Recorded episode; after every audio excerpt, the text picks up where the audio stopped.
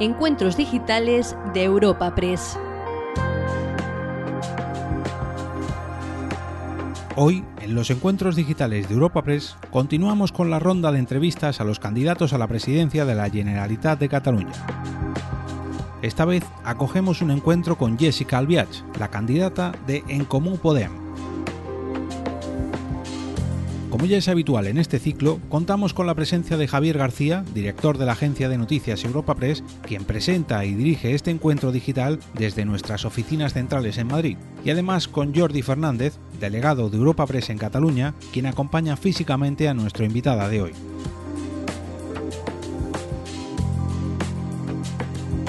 Hola, muy buenos días a todos. Eh, en este lunes especialmente complicado en muchas partes de España, Continuamos con los encuentros informativos digitales que estamos desarrollando con todos, insisto, con todos los candidatos a las elecciones al Parlamento de Cataluña del próximo 14 de, febrero. Y hoy tenemos con nosotros a la, candidata de Encomú Podem, eh, a Jessica Albiach. Como hacemos siempre en estos, en estos encuentros, los dividimos en dos partes. Una primera en catalán, después de la intervención de la candidata, obviamente, que eh, dirigirá el, el, delegado de Europa Press en Cataluña, Jordi Fernández, y una segunda en castellano que moderaré yo, yo mismo. Eh, Jessica Albiaz, que es nuestra invitada de hoy, es natural de Valencia, es licenciada en periodismo por la Universidad CEU San Pablo, es compañera, por tanto, es máster en comunicación estratégica por el Instituto de Ciencias Políticas de la Universidad Autónoma de Barcelona. Ha trabajado en diversos medios de comunicación y los grupos Prensa Ibérica, Vocento, y ha trabajado en las direcciones de comunicación de la Generalitat de Valencia o del Ayuntamiento de Cornellá. En 2015 fue elegida diputada en el Parlamento de Cataluña y en septiembre de 2018 fue designada presidenta del grupo de Comú Podens en el Parlamento y por ese grupo es candidata a las elecciones del próximo 14 de febrero. Señora Albiac, por favor, cuando quiera. Pues buenos días a todas y a todos. La verdad que quiero agradecer a Europa Press la posibilidad de tener este diálogo más sosegado, más pausado de lo habitual, para hablar de la situación que estamos atravesando y también de los retos que tenemos por delante como país. Y como, bien has comentado, vengo del mundo del periodismo, así que querría hacer eh, algo que no se suele hacer y es un reconocimiento especial a los periodistas y a las periodistas de agencia. Siempre he pensado que, que hacéis un trabajo necesario ahora con la crisis y con la precariedad que sufren los medios de comunicación. Este trabajo necesario todavía es más imprescindible y al mismo tiempo es una labor silenciosa, invisible, muy poco reconocida y por tanto sí que quería agradecer la generosidad de, vuestro trabajo. Y dicho esto, y ya empezando con la intervención que quería plantear, quería empezar por lo más básico y por lo más elemental, y es señalando la importancia de las próximas elecciones catalanas del 14 de febrero. Y dicho así, y en un país en el que parece que semana sí, semana también, y durante muchos años hemos tenido tantos días históricos, podría sonar algo vacío, pero créanme si les aseguro Ah, que estas elecciones tienen una trascendencia fundamental para Cataluña, pero no solamente para Cataluña. Después de muchos años en los que el conflicto político ha tenido unas consecuencias desastrosas para el conjunto de la ciudadanía, hemos visto la fórmula fracasada del gobierno de Junts per Cataluña, de Esquerra Republicana, y también vemos cómo ahora mismo los partidos independentistas están absolutamente desorientados. Es decir, no hay plan ni se le espera. Y esto además lo hemos vivido en la época prepandemia, pero también lo hemos visto durante la pandemia. Y mm, bueno, hasta lo más anecdótico ah, fue durante este fin de año, esta noche vieja, con una rave de más de 40 horas en plena crisis sanitaria, viendo que unos departamentos y otros del gobierno de la Generalitat, de Esquerra Republicana o de Junts per Catalunya, se echaban las culpas los unos a los otros, pero nadie actuaba y aquí teníamos una rave de más de 40 horas en plena crisis sanitaria. Por tanto, em, la incapacidad del Gobierno para gestionar los problemas del día a día de los catalanes y de las catalanas, pero también por ofrecer un horizonte de futuro para el país, es más que evidente e incluso es reconocida implícita, pero también explícitamente por los propios socios del Gobierno. Tenemos a un lado a la candidata de, de Junts per Catalunya, que insiste en la necesidad de un cambio de Gobierno y que aparte habitualmente habla como si no tuviese nada que ver con el mismo. Y por su parte, Per Aragonés, que es el actual vicepresidente con funciones de presidente, está proponiendo una especie de fórmula ah, de gobierno Frankenstein, donde faltaría básicamente el apuntador, es decir, invita a que estén en este gobierno la CUP, el PDeCAT, Junts per Catalunya, Esquerra Republicana, en Comú Podem, y todo esto lo hace para evitar reconocer el evidente fracaso de la fórmula actual del gobierno de la Generalitat. Por tanto, es una cuestión de sentido común y los propios partidos independentistas así lo reconocen que Cataluña merece y necesita un gobierno, merece y necesita un cambio de rumbo para que el país pueda avanzar. Pero es que además ah, estas elecciones no van solamente de tener un gobierno un poco más a la izquierda o un poco más a la derecha. Estas elecciones ah, también van de la próxima década. Estas elecciones también van de si seguimos instaladas en la dinámica de bloques, en repetir esta fórmula de Junts per Catalunya y de Esquerra Republicana, que vemos como no ha traído nada, bueno para el país, o si empezamos a construir la alternativa que Cataluña merece y necesita. Y que estas elecciones son trascendentales también se observa en que no solamente o no van de quién gana o de quién queda primero, sino que estas elecciones van ah, de quién es capaz de articular mayorías y gobernar. ¿Qué quiero decir con esto? Pues que estamos en un momento en el que las mayorías absolutas, los gobiernos de partido único, se han terminado. Es decir, ya no se producen, ya no existen. Y por tanto la gente con su voto, ¿qué nos está queriendo decir? Pues por un lado nos está exigiendo que resolvamos y que les acompañemos en las soluciones a sus problemas cotidianos, eh, pero también nos está exigiendo que seamos capaces de llegar a acuerdos. Y porque además yo creo que durante estos años de conflicto, de tensión, eh, muy de cerca hemos podido ver cómo quedar el primero, quedar la primera, no servía para nada. Y el ejemplo más reciente, más cercano, lo tenemos en las elecciones anteriores catalanas, las de 2017, cuando vimos que Ciudadanos, cuando vimos que Inés Arrimadas se hizo con 36 escaños del Parlamento de Cataluña, fue la primera fuerza y no ha servido para plantear una alternativa, no ha servido para plantear horizontes de futuro, no han servido para llegar a ningún tipo de acuerdo. Por tanto, insisto, estas elecciones no van de quién queda primero, sino de quién es capaz de gobernar y de articular grandes acuerdos. Y por tanto, y sigo avanzando, ¿cómo se articula el cambio que necesita Cataluña? Pues obviamente necesitamos un cambio de gobierno, pero también necesitamos un cambio de políticas. Y en este sentido, nosotras lo que defendemos es que el gobierno nuevo para Cataluña tiene que ser un gobierno progresista que dé una solución desde la izquierda a los problemas y a las crisis que tenemos encima de la mesa. Necesitamos blindar todo tipo de derechos sociales, económicos, medioambientales, civiles, políticos. Necesitamos también impulsar un cambio de modelo productivo que proteja a la industria catalana y obviamente a sus trabajadores y a sus trabajadoras y que la convierta en líder a nivel europeo en transición ecológica, que siempre tiene que ser justa, pero que además también tiene que incidir en ciencia, en tecnología, en innovación. Y obviamente también tenemos el reto de avanzar desde el diálogo, desde las propuestas, desde las soluciones, desde la libertad de los dirigentes independentistas para cerrar esa herida que tenemos como país. Y como me preguntan mucho, diría que muchísimo, y de manera recurrente por la política de pactos, no queremos, no quiero esquivar el tema, y quiero ser, la verdad, clara y meridiana. Nosotras, para el próximo gobierno de Cataluña, no pactaremos con la derecha. No pactaremos con la derecha españolista, esto quiere decir que no pactaremos con el Partido Popular ni con Ciudadanos, pero tampoco pactaremos con la derecha catalana. Es decir, no pactaremos con Junts per Catalunya. ¿Y por qué? Pues porque Junts per Catalunya estamos viendo que tiene una deriva política por la cual le sobra prácticamente la mitad de los catalanes y de las catalanas. Básicamente le sobramos todas aquellas que no somos independentistas. También es una fuerza política que se siente cómoda con que se pueda comerciar, se pueda negociar con la educación y con la sanidad, pero no solamente esto, es que además también es una fuerza política que da por enterrada la mesa del diálogo para resolver el conflicto político. Y además, quiero añadir un par de reflexiones más sobre la política de pactos. La primera es que una vez aclaradas las posiciones, y creo que no solamente las tenemos que aclarar nosotras, sino que la tienen que aclarar todas las fuerzas políticas, deberíamos de ser capaces de no entrar en el bucle, de pasarnos el mes o el mes y un poquito más ah, que queda para el día de las elecciones en bucle hablando de pactos. ¿Y por qué digo esto? Porque la ciudadanía está harta de que los políticos, de que las políticas hablemos solamente de nosotras y no hablemos de la gente ni de sus problemas. Y, eh, en definitiva, lo que nos acabamos encontrando es un clima de antipolítica donde la desafección, donde la ciudadanía cada vez se siente más lejos de los políticos y de las políticas. Por tanto, aclaremos las situaciones, veamos con quién pactaría cada fuerza política, porque esto yo creo que es necesario saberlo, y a partir de aquí avancemos para hablar de gestión, de soluciones y de propuestas.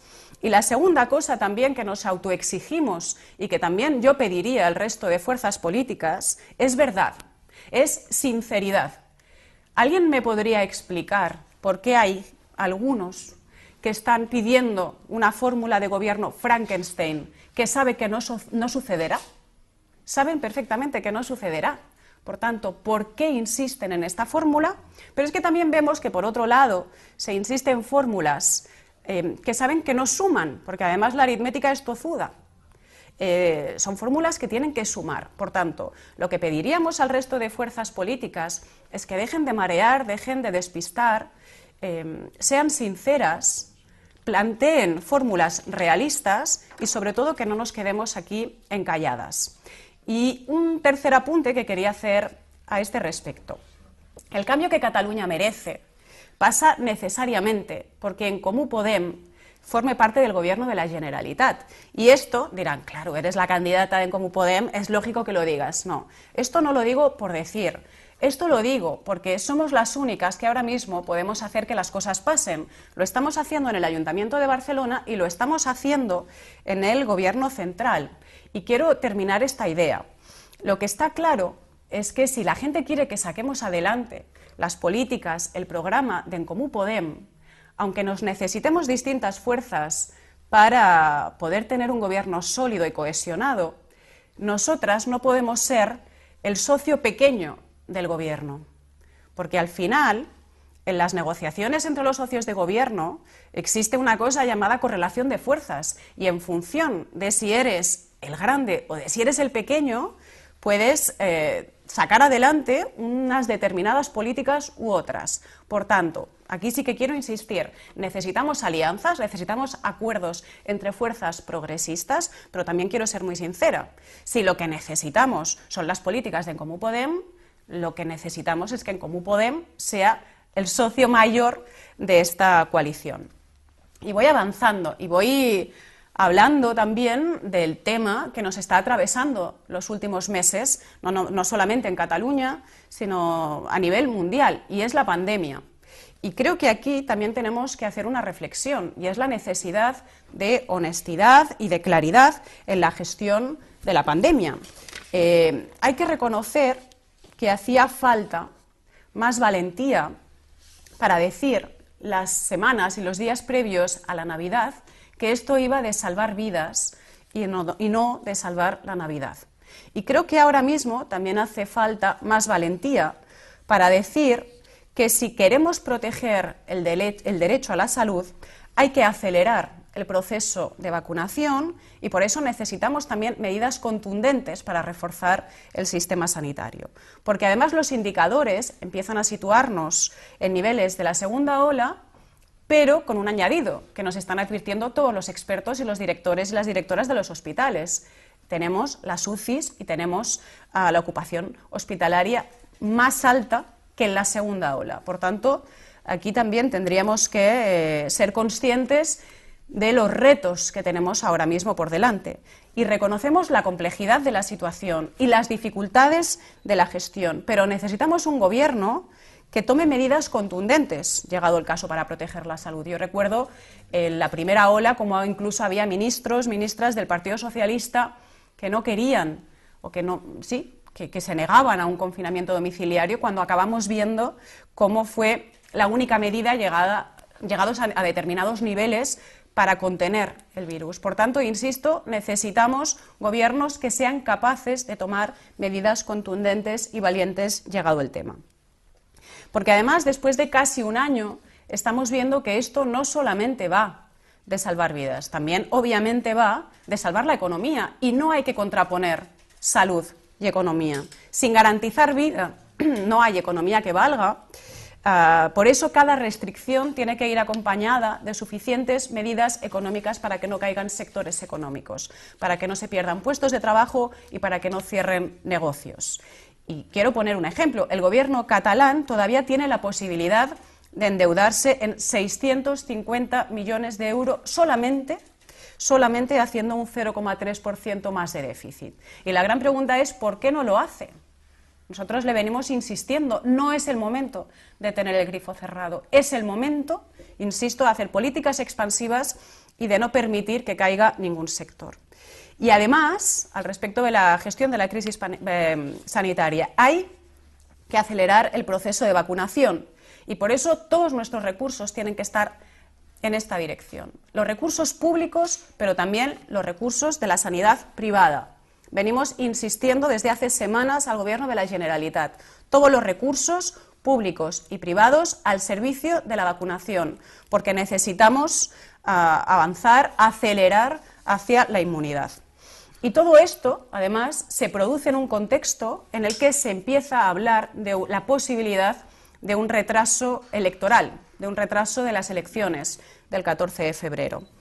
Y yo quiero decir al respecto, la sociedad catalana no puede esperar, no puede esperar más unas elecciones. Sabemos que desde el 29 de enero el propio presidente Torra dijo presupuestos y elecciones, porque no hay lealtad ni confianza entre los socios, pero también quiero hacer dos apuntes. El primero es que el Gobierno tiene que ser el encargado de garantizar derechos, de garantizar el derecho a la salud, el derecho a la vida, pero también un derecho fundamental como es el del voto. Y el segundo apunte que quiero, que quiero plantear, una vez se realicen las elecciones, nos podemos encontrar, espero sinceramente que no, pero nos podríamos encontrar en un contexto de dificultades para establecer la gobernabilidad de Cataluña. Eh, y nos podríamos encontrar paralelamente con una nueva ola, o todavía arrastrando los efectos de esta tercera ola. Necesitamos un gobierno que esté al mando. ¿Qué quiero decir con todo esto? Que necesitamos que la elección sobre si se posponen o no las elecciones de Cataluña se tomen respecto a criterios sanitarios. No es una decisión que se pueda tomar desde criterios ni desde intereses partidistas ni electoralistas. Por tanto, es importante que el Comité de Expertos de la Generalitat asesore y nos diga desde criterios estrictamente sanitarios si se pueden celebrar estas elecciones. Y no solamente pensando en el día de las elecciones, sino también pensando en el post elecciones y contemplando la posibilidad, que esperemos que no, pero sí contemplando la posibilidad de que quizá no sea fácil establecer un nuevo gobierno para ah, Cataluña. Y acabo, y acabo, voy acabando mi intervención y quiero acabar obviamente con propuestas. Em, esto no va de seguir igual, pero cambiando los actores. Es decir, esto no va de que Esquerra Republicana sustituya a Junts per Cataluña o de que el Partido Socialista sustituya a Ciudadanos. Esto va realmente de un cambio de políticas. Esto va de abrir una nueva etapa para Cataluña y también una nueva etapa en las relaciones entre Cataluña y el Estado. Y esto pasa necesariamente por grandes acuerdos, grandes acuerdos que ya existen a nivel social y que tenemos que ser capaces de traducir en políticas públicas y de llevar a las instituciones. ¿A qué grandes acuerdos me refiero? Por un lado tenemos el republicanismo. El republicanismo no solamente entendido como la elección cada cuatro años del jefe del Estado, que también, sino también me refiero al republicanismo cotidiano. Yo creo que nosotras hicimos republicanismo cuando rebajamos un 30% las tasas universitarias, cuando incrementamos en 900 millones de euros la financiación de la sanidad en Cataluña o cuando implementamos una reforma fiscal verde, justa y redistributiva.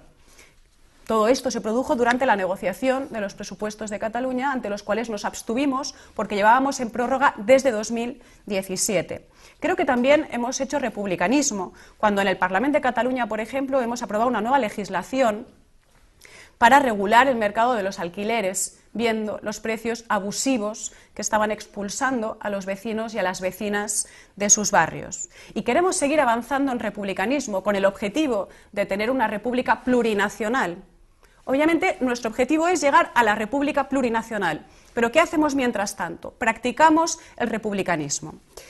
¿Qué más ah, acuerdos tenemos a nivel social que hay que traducir a nivel de políticas públicas y llevar a las instituciones? Pues si alguien tenía alguna duda, durante esta pandemia se ha visto la necesidad de blindar y de transformar el sistema de salud. Y por eso necesitamos un pacto nacional por la salud, para que no se hagan más recortes en el sistema sanitario, para que el presupuesto en sanidad llegue progresivamente al 7%, como en la media de los países eh, europeos, me refiero a un 7% del PIB catalán, para reforzar la atención primaria y comunitaria, para dignificar las condiciones laborales de los profesionales sanitarios, estamos viendo que no solamente se van de Cataluña, sino que se van también ah, del resto del Estado para cobrar el doble o el triple en el Reino Unido, donde además tienen mejores condiciones laborales. Tenemos que cortar esta fuga de, talentos y, sobre todo, tenemos que plantear un plan de retorno de batas blancas, porque los y las necesitamos. Y también necesitamos clarificar el sistema sanitario, garantizando el control público y efectivo de todos los recursos y servicios que tenemos. Otro gran acuerdo que necesitamos cambiar nuestro modelo productivo. Y esto pasa por una transición ecológica justa, pues que sirva para proteger la industria y los puestos de trabajo, que sirva para volver a ser punteros ah, en términos económicos y de innovación y también para luchar contra la emergencia climática. Si alguien también dudaba estos días con el temporal Filomena, y por cierto, un abrazo a, la gente de Madrid, que ha tenido unos días especialmente complicados, pero también en algunos puntos de Cataluña, pues bien, necesitamos tratar, necesitamos tratar la energía como bien común que es, acabando también con la pobreza energética y construyendo una economía más diversificada y más plural. El, el cuarto acuerdo que necesitamos también traducir es la libertad de los dirigentes independentistas y utilizar el diálogo para encontrar una solución al conflicto político. Llevan tres años en la cárcel, tres años de prisión por una sentencia que consideramos injusta. Eh, y en cualquier caso, necesitamos cerrar esta herida como país también para poder seguir avanzando. Saben aquí que hay varias vías, nosotras no nos oponemos a ninguna, pero sí que insistimos principalmente en dos. Creemos que son las más rápidas y las más efectivas. Y me estoy refiriendo a los indultos y me estoy refiriendo también a la reforma del Código Penal para reformar el delito de sedición. Necesitamos poder avanzar en el diálogo y en la negociación. Hemos visto cómo ya hemos conseguido que el Partido Socialista se mueva hacia el reconocimiento del conflicto político entre Cataluña y España. Hemos visto también que se ha creado la mesa del diálogo y ahora lo que necesitamos es un gobierno en Cataluña que eh, crea realmente en el diálogo y en la negociación. Y por eso también consideramos que somos un elemento central en el próximo gobierno. Y por último, necesitamos un pacto social feminista. Eh, durante la pandemia COVID hemos visto cómo algunos trabajadores, algunas trabajadoras principalmente, estaban llevando a cabo trabajos que son indispensables, que son esenciales, pero que lo hacen en unas condiciones de precariedad, de poco reconocimiento y de una manera invisible. Como digo, la mayoría de estas personas son mujeres, son las más golpeadas no solamente por la crisis sanitaria, sino también por la crisis social, económica, sufren una profunda desigualdad, muchas veces incluso llegando a niveles de pobreza. Por tanto, necesitamos una economía impulsada desde el Gobierno que esté pensando en el bienestar, que esté pensando en los cuidados de las personas y que afronte retos, por ejemplo, como la transformación del modelo residencial que hemos visto cómo ha sido profundamente cruel e injusto con nuestros abuelos y con nuestras abuelas, y ahora sí que acabo. Cataluña es un gran país que lleva muchos años sufriendo, merecemos pasar página, merecemos avanzar, merecemos un cambio que nos permita empezar a respirar futuro y el 14 de febrero es una oportunidad para empezar a poner en marcha este cambio que, como digo, tantos anhelamos. Bueno, pues muchísimas gracias, señora Albiac, y muchísimas gracias por el reconocimiento que ha hecho al periodismo de agencia como compañera.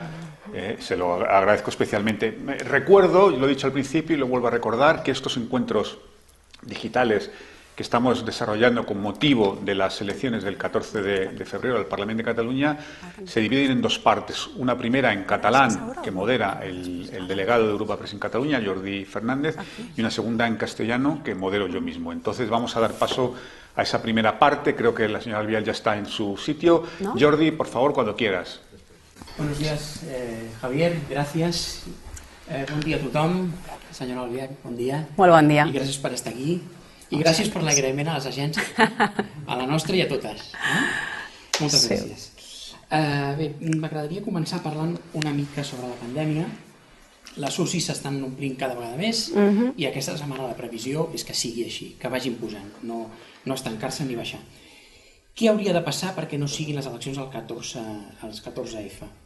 I si la situació empitjora, vostè les ajornaria? Com he dit, jo crec que aquestes eleccions són necessàries, les portem esperant des de fa molt de temps, eh, perquè realment veiem com la fórmula d'Esquerra Republicana i de Junts per Catalunya ha fracassat, però òbviament són unes eleccions que s'han de poder donar amb totes les garanties.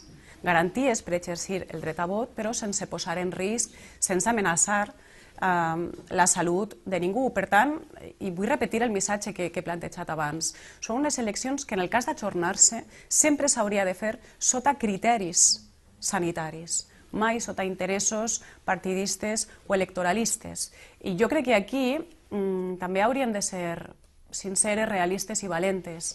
Eh, I a més ho diuen la mateixa Magda Campins, per exemple.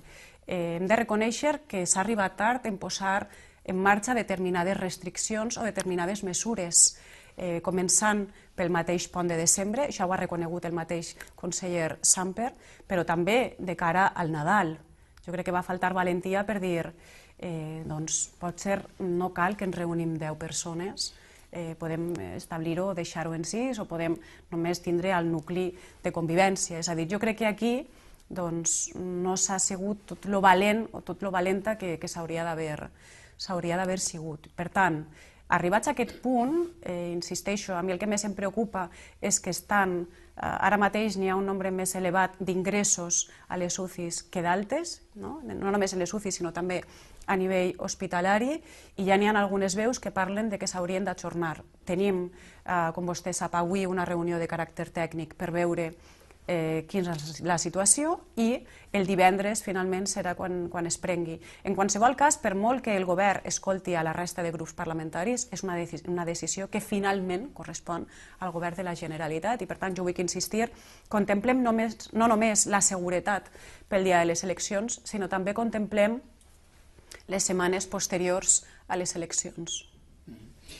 Eh, el cap de política de la CN, precisament, eh, Rafael Garrido, ens pregunta sobre la senyora Campins. Fa un parell de dies la doctora Campins posava en dubte la viabilitat de les eleccions del 14F, sobretot pel que fa a la impossibilitat de garantir el dret de vot a la ciutadania. Uh -huh. A més, assegurava rotundament, ho deia textualment, que no seria recomanable tenir tanta interacció social tenint en compte que en aquelles dates la situació epidemiològica seria molt pitjor que l'actual. I pregunta què en pensa.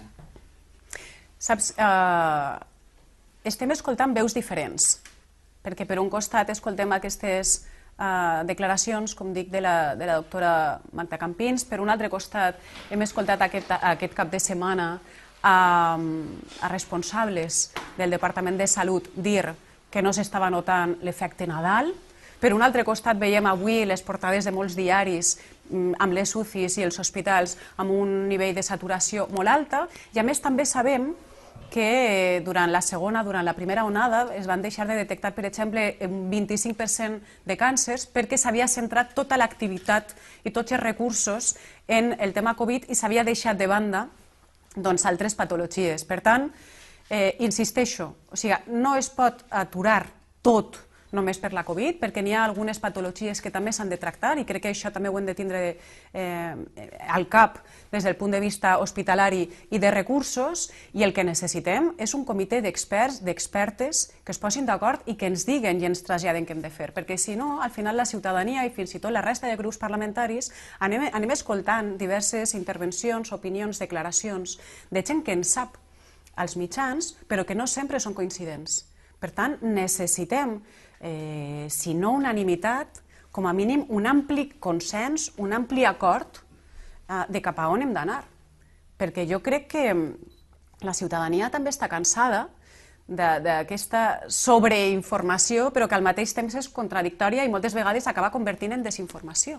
I necessitem, per tant, doncs, instruccions, directives clares, informació contrastada i, sobretot, doncs, que hi hagi un comitè d'experts, d'expertes, que ens diguen cap a on hem d'anar, perquè si no mm, podem trobar que a la mateixa hora i en diferents mitjans eh, escoltem qüestions contradictòries.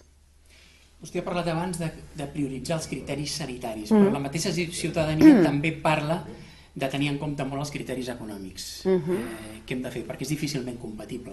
Sí, quan parlava que, que només havíem de mirar els criteris sanitaris m'estava referint pel tema de l'ajornament electoral. Eh, no hem de contraposar economia i vida.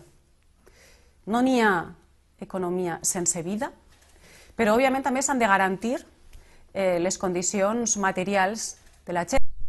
I per tant, insisteixo, el govern de la Generalitat no només ha rebut fons Covid, a més, injeccions directes, transferències directes, sinó que ara mateix també té marge per endeutar-se. I amb només un 0,3% més de dèficit estaríem parlant de 650 milions d'euros més.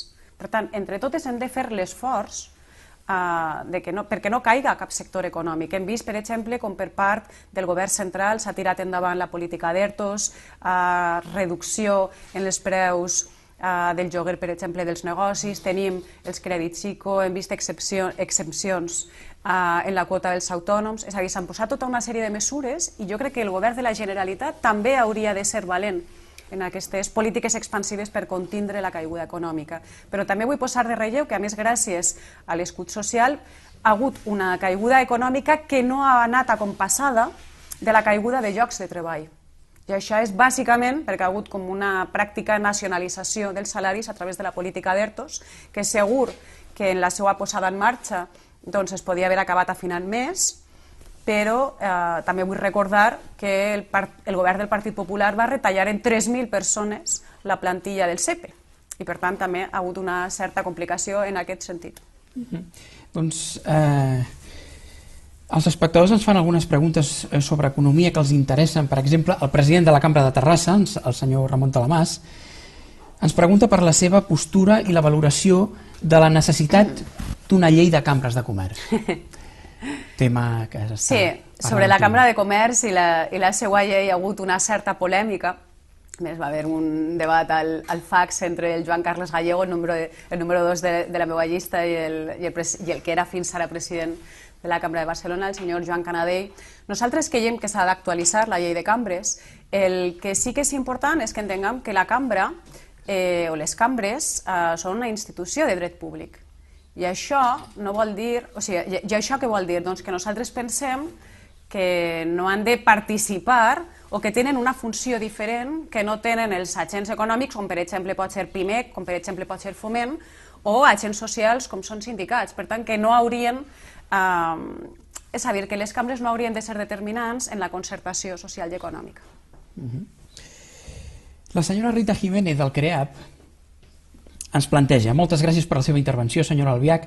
Podria indicar més específicament les propostes del seu partit en termes de política econòmica i fiscal? Sí, nosaltres eh, ara mateix eh, tenim una reforma fiscal a Catalunya que, com saben, vam negociar durant, durant els pressupostos de la Generalitat de, de 2020 i, per tant, ara el que sí que considerem és que doncs, en quan comença a, a millorar la situació econòmica. Això ens hauria de permetre doncs, eh, recuperar ingressos. Jo crec que en aquest país durant massa temps eh, diguem que s'ha penalitzat o s'ha criminalitzat, s'han criminalitzat els impostos i jo vull eh, reconèixer la importància dels impostos. És a dir, si estem en un món en el qual ens adonem que el que necessitem són uns serveis públics forts, entre altres coses, però necessitem uns serveis públics forts, això s'ha de finançar d'alguna manera. I, I la manera de finançar és a través dels impostos. I el que crec és que durant molt de temps en aquest país ha hagut una pressió fiscal molt alta a les rendes al voltant dels 30.000 euros, per exemple, però que realment qui més tenia no estava contribuint o no estava col·laborant de la mateixa manera. Per tant, vam fer aquesta reforma fiscal Eh, I ara també el que per nosaltres és molt important, que des de Madrid entenguin que s'ha d'acabar amb el dumping fiscal que practiquen algunes comunitats, com ara la Comunitat de Madrid, perquè això ens acaba perjudicant a nosaltres. Per tant, per un costat, el que necessitem, nosaltres defensem la recaptació d'impostos com la manera de, de, de finançar i de tirar endavant uns serveis públics de qualitat, i per un altre costat, jo sí que vull insistir molt en quin és el nostre model econòmic. I per nosaltres és un model econòmic basat en l'economia plural. Això què vol dir? Doncs que n'hi ha un fort i un potent sistema públic de serveis bàsics i que n'hi ha determinats serveis que no s'haurien uh, de mercantilitzar mai, i m'estic referint a la sanitat, a l'educació, a la dependència, a les residències. Per tant, aquí eh, hi hauria un gruix d'uns serveis públics bàsics. N'hi hauria també una economia privada, òbviament. El que passa és que allò que és essencial no pot estar sotmès al guany de beneficis, i per un altre costat també n'hi hauria altre tipus d'economia com l'economia solidària, l'economia col·laborativa. I aprofitant també i, i arran, arran d'aquest tema que, que em planteja, per nosaltres, per exemple, en el nostre model econòmic eh, no entra que les grans empreses elèctriques, i veient el temporal d'aquest cap de setmana i com s'està disparant la factura de la llum, treguin beneficis, allò que diuen, allò que diuen beneficis caiguts del cel. N'hi ha un acord al, a l'acord, n'hi ha un punt a l'acord del govern de coalició que parla específicament de regular eh, el mercat elèctric, de regular-ho d'una altra manera, perquè realment regulat Uh, ja està, perquè no hi hagi elèctriques que estan directament durant aquests anys guanyant 10.000 euros al minut, mentre hi ha famílies que no, poden, no poden pagar, no? o estan passant fred o no poden pagar la seva factura, o quan veiem, per exemple, doncs, que estaven talls uh, de llum, de subministrament, aquestes hores tan fredes i tan dures en molts punts de Catalunya, en barris de Sabadell, de Figueres, a Terres de l'Ebre, a Falset mateix, en, en Barcelona, en el Raval, són, són reiterats aquests talls de llum i el subministrament eh, i la distribució i el manteniment de la xarxa eh, és responsabilitat d'Endesa. Per tant, tenim a grans elèctriques que estan guanyant molts beneficis i per un altre costat no estan garantint un servei de qualitat. Uh -huh. Deixi'm que torni un moment a, a la llei de cambres perquè el president Ramon Talamàs eh, ens replica i diu, només aclarir a la senyora Albiach que la concentració social quedava explícitament exclosa de la proposta fallida de decret llei. Aquest no és el problema, diu. Bueno, jo vull recordar-li al, al, al senyor Mas que mm, per un costat eh, el mateix Foment, el mateix PIMEC no estaven d'acord amb aquella modificació i que en qualsevol cas no és que nosaltres ens tanquem als canvis ni a les modificacions, sinó que pensem que s'ha de fer amb temps i s'ha de fer amb el màxim consens possible. Jo crec que és important eh, la concertació, que en diuen. No? Eh, estem veient com a Catalunya des de fa temps eh, no es treballa, no es dialoga, no es concerta suficientment entre tots els agents implicats. Jo crec que sempre eh, s'ha de plantejar estar obert als canvis, però en qualsevol cas s'ha de fer amb el màxim acord i amb el màxim diàleg. I, i semblava que era una llei gairebé doncs, entrava a calçador eh, per ser aprovada als darrers plens de la legislatura sense tindre un suficient marge per veure quines són les millores que es poden necessitar. Ja que parlem d'economia, és desitjable, és necessari que el proper govern, sigui de qui sigui, treballi perquè les empreses tornin a Catalunya, les que se'n van anar, amb el procés? És una cosa que ha de fer el govern? I tant. Jo crec que en aquest país durant massa temps han estat posposant alguns debats que són necessaris i, i òbviament amb la, amb la situació econòmica que estem travessant i després del que hem vist els darrers anys, que tornin eh, determinades empreses a Catalunya és bàsic. Necessitem, per un costat, com deia, eh, reforçar el sector públic, però necessitem empreses pioneres en innovació, en ciència, en tecnologia. Necessitem també protegir a la petita i a la mitjana empresa. Els autònoms estan sent uns dels grans perjudicats també durant tota, durant, durant tota aquesta crisi i, òbviament, també necessitem eh, doncs, el talent que, sen, que ens ha marxat i per un altre costat necessitem també un nou model productiu que no és que siga poc diversificat, que voltes dient que és poc diversificat, està diversificat però no està suficientment equilibrat. I per tant el que veiem és que doncs, eh, el turisme, per exemple, representa un 13% del PIB, l'automoció representa un 10% del PIB i són dos sectors que ara mateix doncs, eh, no són suficientment resilients, sinó que són especialment vulnerables i dels quals depenen molts llocs de treball. Per tant, necessitem insisteixo, millorar aquest equilibri i, per exemple, en el tema de la construcció, que en el seu moment va poder representar durant la bombolla un 16% del PIB i que ara estaríem al voltant d'un 6%, doncs aquí nosaltres el que veiem és que n'hi ha un terreny per generar llocs de treball eh, en el, tot el tema de la rehabilitació, nosaltres d'habitatges, nosaltres parlem d'una llei, eh, llei de barris verds. En el seu moment el Pasqual Maragall en el primer tripartit va tirar endavant una llei de barris, nosaltres volem una llei de barris del segle XXI que també generaria eh, no només barris doncs, més accessibles, més vivibles, més sostenibles, que també a més tindria en compte eh, tota la part de la Catalunya buida, eh, però és que a més també és l'oportunitat de generar eh, milers de llocs de treball. Uh -huh. I acabem aquest bloc amb una eh, pregunta dels nostres amics valencians de la revista El Temps, uh -huh. del director Manuel Lillo, que pregunta sobre mitjans de comunicació precisament. Creu que és necessari fer factible la reciprocitat entre TV3 i B3 i a punt? Donaran suport a aquesta iniciativa a la propera legislatura? Amb quines condicions? Jo crec que, que durant massa temps, eh, i no només en termes de mitjans de comunicació, eh, el País Valencià i Catalunya han estat d'esquenes. I crec que per la nostra història, però també pel nostre futur, eh, seria no només interessant, sinó que seria necessari que ens donéssim la mà. Eh, jo recorde que hi ha hagut molts anys eh, al País Valencià que no, ens podia, no, no podíem veure TV3 i, i ara mateix, bueno, ara s'apunt, ara a l'inrevés. Per tant, necessitem caminar cap a aquesta reciprocitat i, i no només en termes de mitjans de comunicació, sinó també a l'hora, per exemple, de plantejar millores eh, per a l'eix mediterrani, mm, per exemple, pel que fa a la reforma del sistema de finançament. No? perquè a més som territoris que estem agreujats, que patim en aquest, en aquest sentit doncs, un sistema que està caduc, que és injust i que per tant ens podem posar d'acord en moltíssimes coses, igual que amb el corredor mediterrani. Mm -hmm. Molt bé, doncs acabem aquest bloc i donem pas al, al nostre director Javier García. Javier, cuando tú quieras. Ara sí que me he de posar això, oi? Ara sí. 20 minutos y hay muchos asuntos. Eh, señor Albiaz, permítame que le, que, le, que le, pregunte por un tema de ahora mismo, vamos, de, de, hace un rato. Hemos conocido una encuesta que publica hoy La Vanguardia en la que señala que el apoyo a la, a la independencia en Cataluña baja al 43% frente a un 50% contrario a la independencia de, de, Cataluña. Mm, ¿Cómo valora estos, estos, estos datos de esta encuesta que, insisto, se publica hoy? Yo creo que ha habido dos en los que el, te, el tema nacional eh, era el prioritario y estaba por encima de preocupaciones sociales, de preocupaciones económicas. Yo creo que ahora mismo no es que tengamos uh, otros temas por encima del tema nacional, pero como mínimo creo que sí que se han dejado de posponer algunos debates que eran urgentes, y no solamente urgentes, sino también importantes.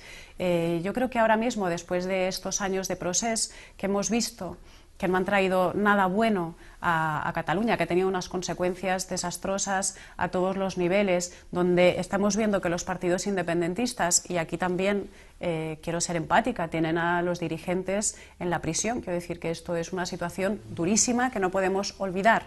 Eh, pero sí que es cierto que los partidos eh, independentistas están fragmentados, están enemistados y la ciudadanía siente pues que no hay y, y, que no les están ofreciendo una hoja de ruta clara y que hay una cierta desorientación.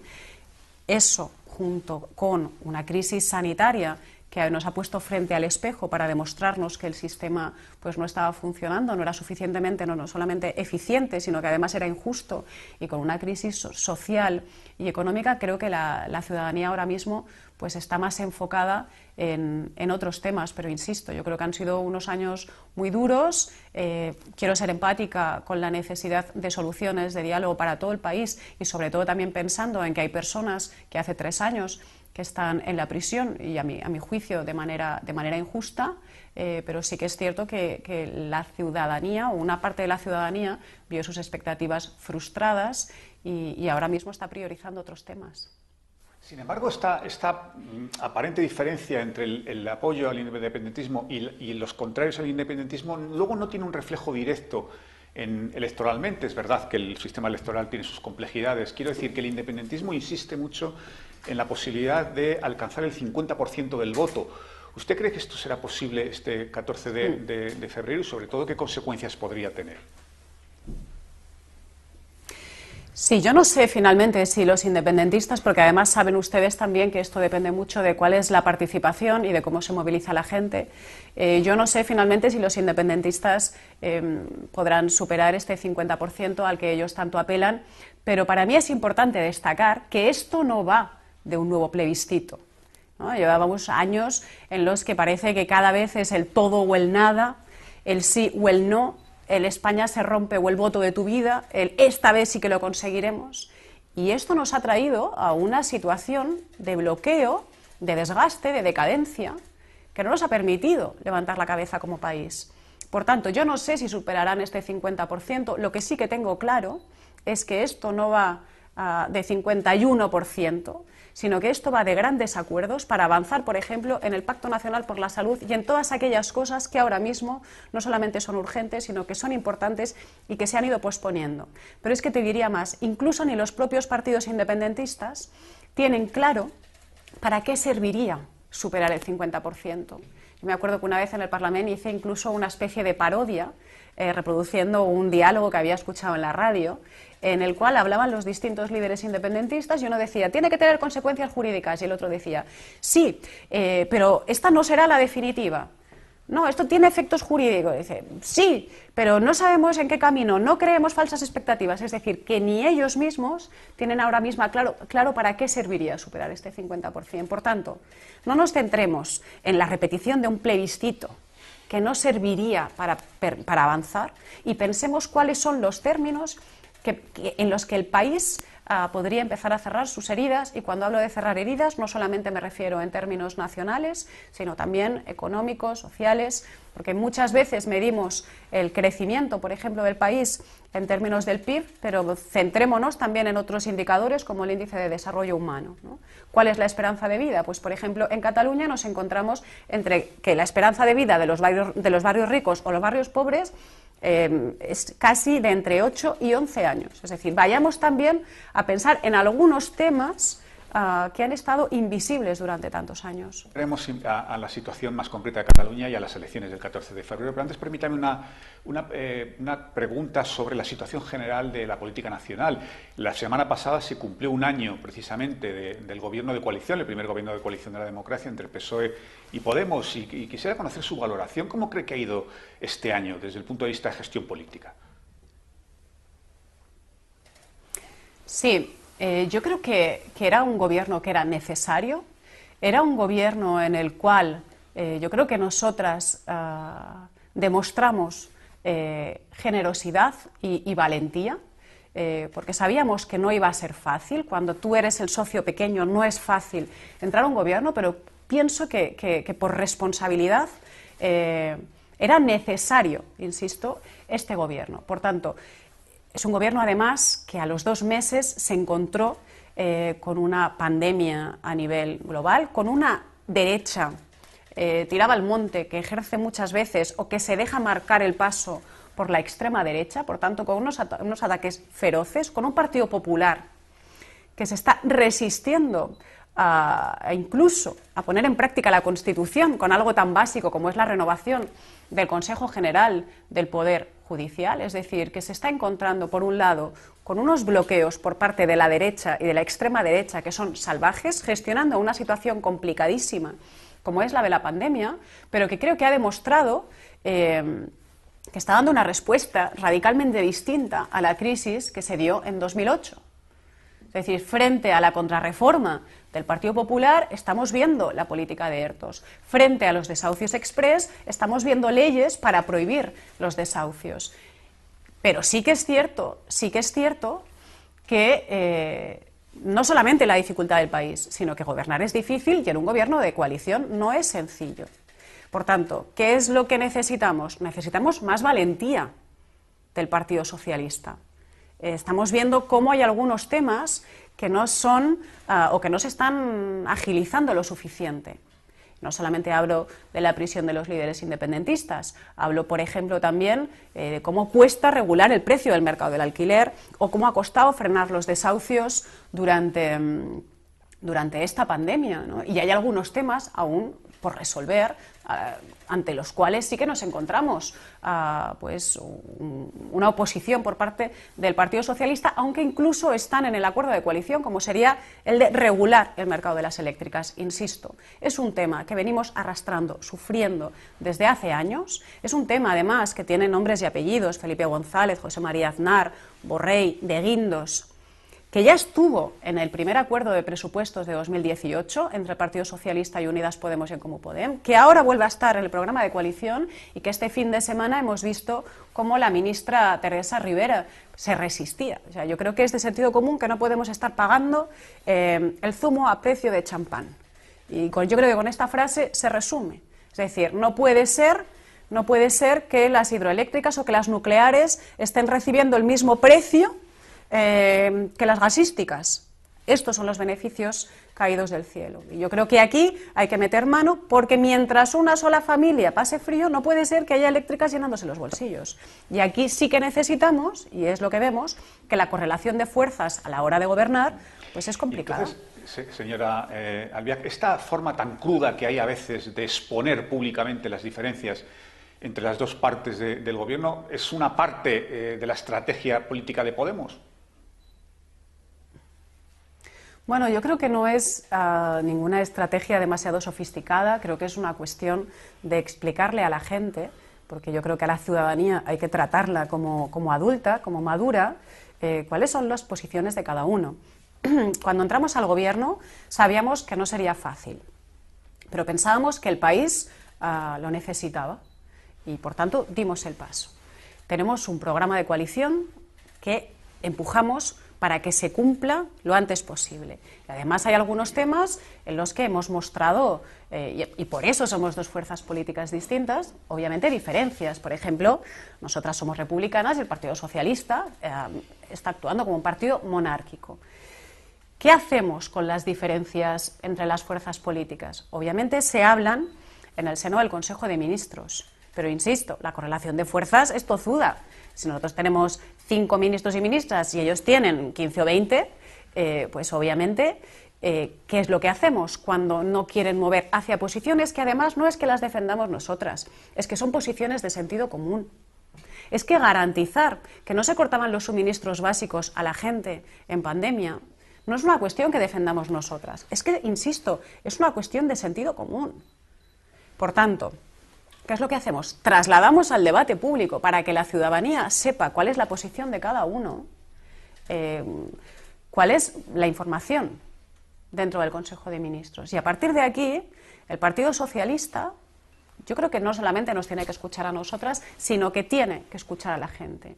Y además, insisto, creo que también hay un tema importante. Los mayores avances en este país no solamente los han tirado adelante las fuerzas políticas, que son necesarias, obviamente, y que por eso yo me presento a una institución, sino que también la ciudadanía madura, adulta, empuja hacia los avances que se tienen que producir y que son de justicia. Entonces yo creo que es sensato que la gente sepa qué piensa cada uno de los socios de gobierno. Y a partir de aquí entendemos las limitaciones de ser el socio pequeño del gobierno. Pero creo que es justo que la gente sepa dónde está cada quien. Le voy a preguntar por, la candidatura del señor Illa por parte del PSC, pero antes permítame que le formule una pregunta. Ya le advierto que es muy intencionada. ¿eh? La plantea eh, Gorka Nor, que es el delegado, como usted sabe bien, el delegado del, Gobierno de la Generalitat en, Madrid. Y eh, Gorka, el señor Nor, dice, la sentencia del Tribunal belga, belga que ha denegado la extradición del conseller Puig dice, entre otras cosas, además de que el Tribunal Supremo no era el tribunal que debía juzgarlo, que no accederá a ella porque hay riesgo de no respetarse la presunción de inocencia. Esta es la introducción. Y la pregunta es que si piensa hacer algo al respecto el Gobierno central, del que ustedes forman parte vía Fiscalía General del Estado, que según el presidente Sánchez depende del Gobierno. Sí, obviamente yo estoy aquí como, como candidata como candidata de En Comú a las elecciones catalanas. No soy la portavoz ah, del gobierno central y mucho menos además teniendo en cuenta que es un gobierno que es un gobierno de coalición. Lo que sí quiero decir es que yo entiendo que, cuando dice que la fiscalía depende del gobierno se refiere a aquellas palabras de Pedro Sánchez. Obviamente, en Radio em, Nacional, sí. Yo creo, sí, eh, yo creo que aquellas palabras, y lo he dicho en más de una ocasión, fueron una fantasmada.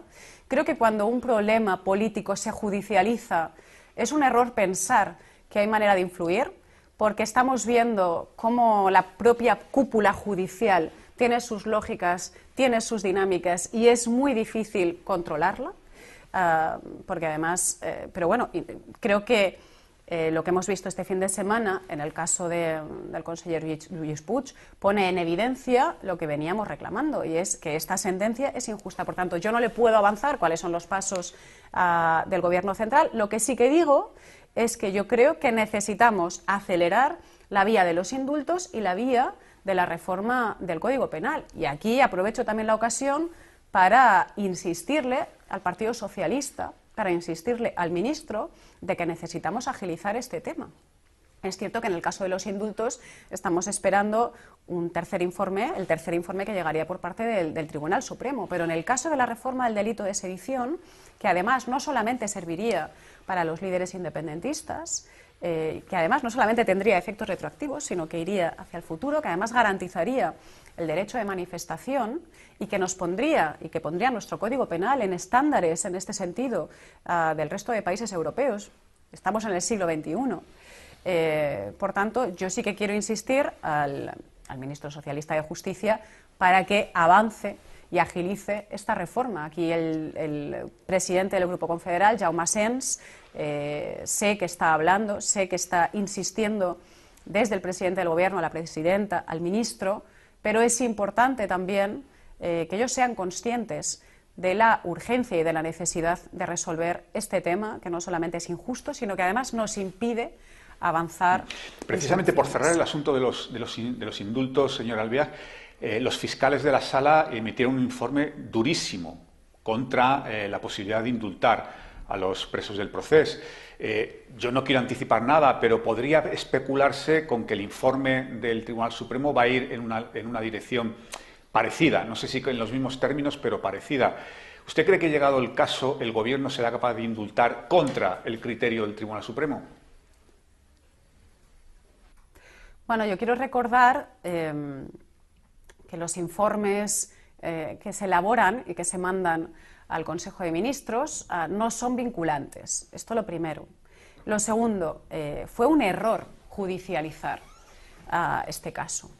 Y por tanto tiene que volver a las vías, ah, tiene que volver a las vías políticas. Y la manera de que esto vuelva a las vías políticas y de que exista un diálogo real, un diálogo real que además tiene que ir encaminado hacia la negociación, pasa por la libertad de los dirigentes independentistas porque además, quiero recordar, llevan tres años en prisión y que además entidades como Amnistía Internacional ya ha dicho que eran injustas.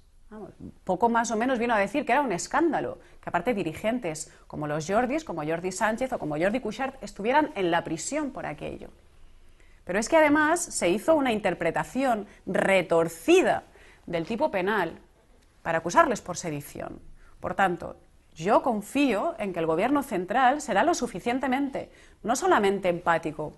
Yo ya no le pido al Gobierno central que sea empático, le pido que sea inteligente y le pido que sea estratégico, estratega, que tenga visión estratégica. Porque si queremos resolver el conflicto entre Cataluña y España, ya no hablemos de, términos ah, humanitarios o en términos jurídicos, hablemos en términos políticos necesitamos que los dirigentes de los partidos independentistas estén en libertad.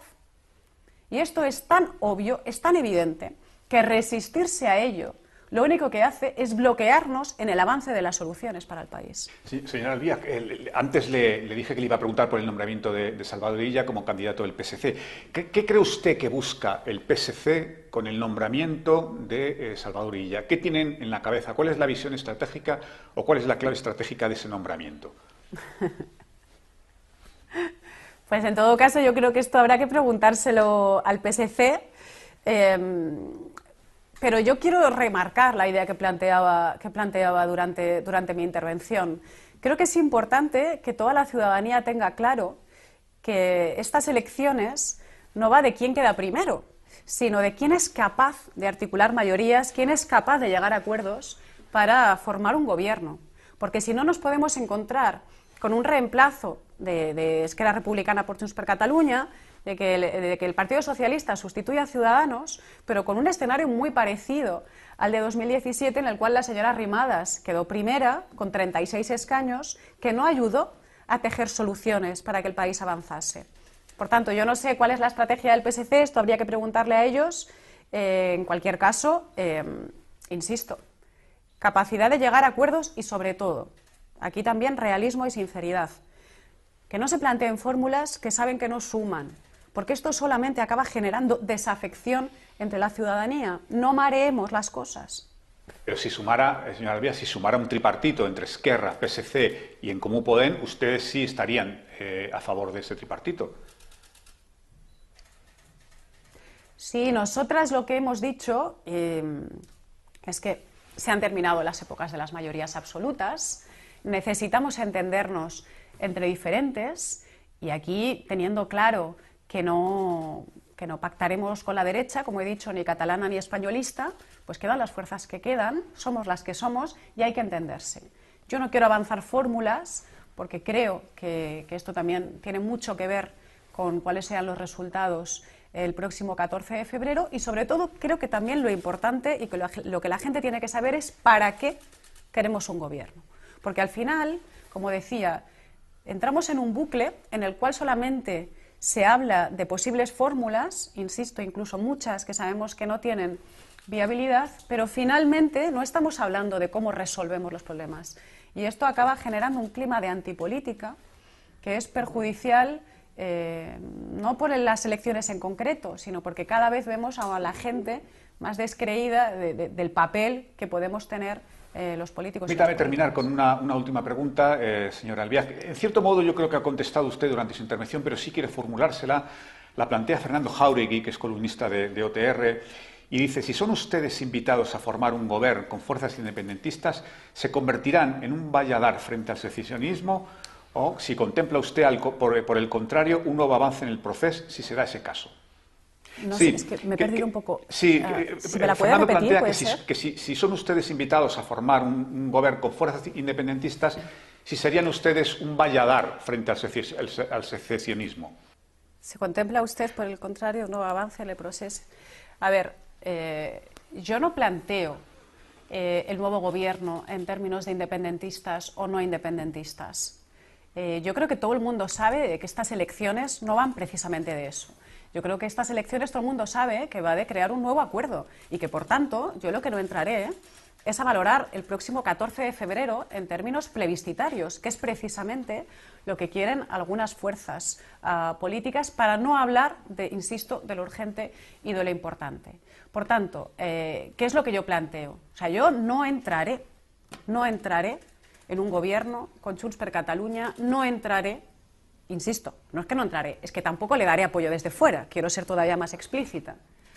Eh, un gobierno donde esté, por ejemplo, el PDCAT. O sea, son, uh, y ya he hablado mucho de Junts per Cataluña, aparte durante mi intervención, no solamente nos distancia eh, el, el modelo económico, sino que además estamos viendo que ellos dan por enterrada la vía del diálogo, que para nosotros es la única a través de la cual se puede articular una solución al conflicto que tenemos, pero es que además uh, hay personas de la lista de Junts per Cataluña a la cual le sobramos una buena parte de los catalanes y de las catalanas, directamente las que no somos independentistas. Por tanto, no entraremos ni en la lógica plebiscitaria, pero es que además uh, no queremos ir con Junts per Cataluña ni a la vuelta de la esquina, si es que no, no, no se puede ser más, Más clara.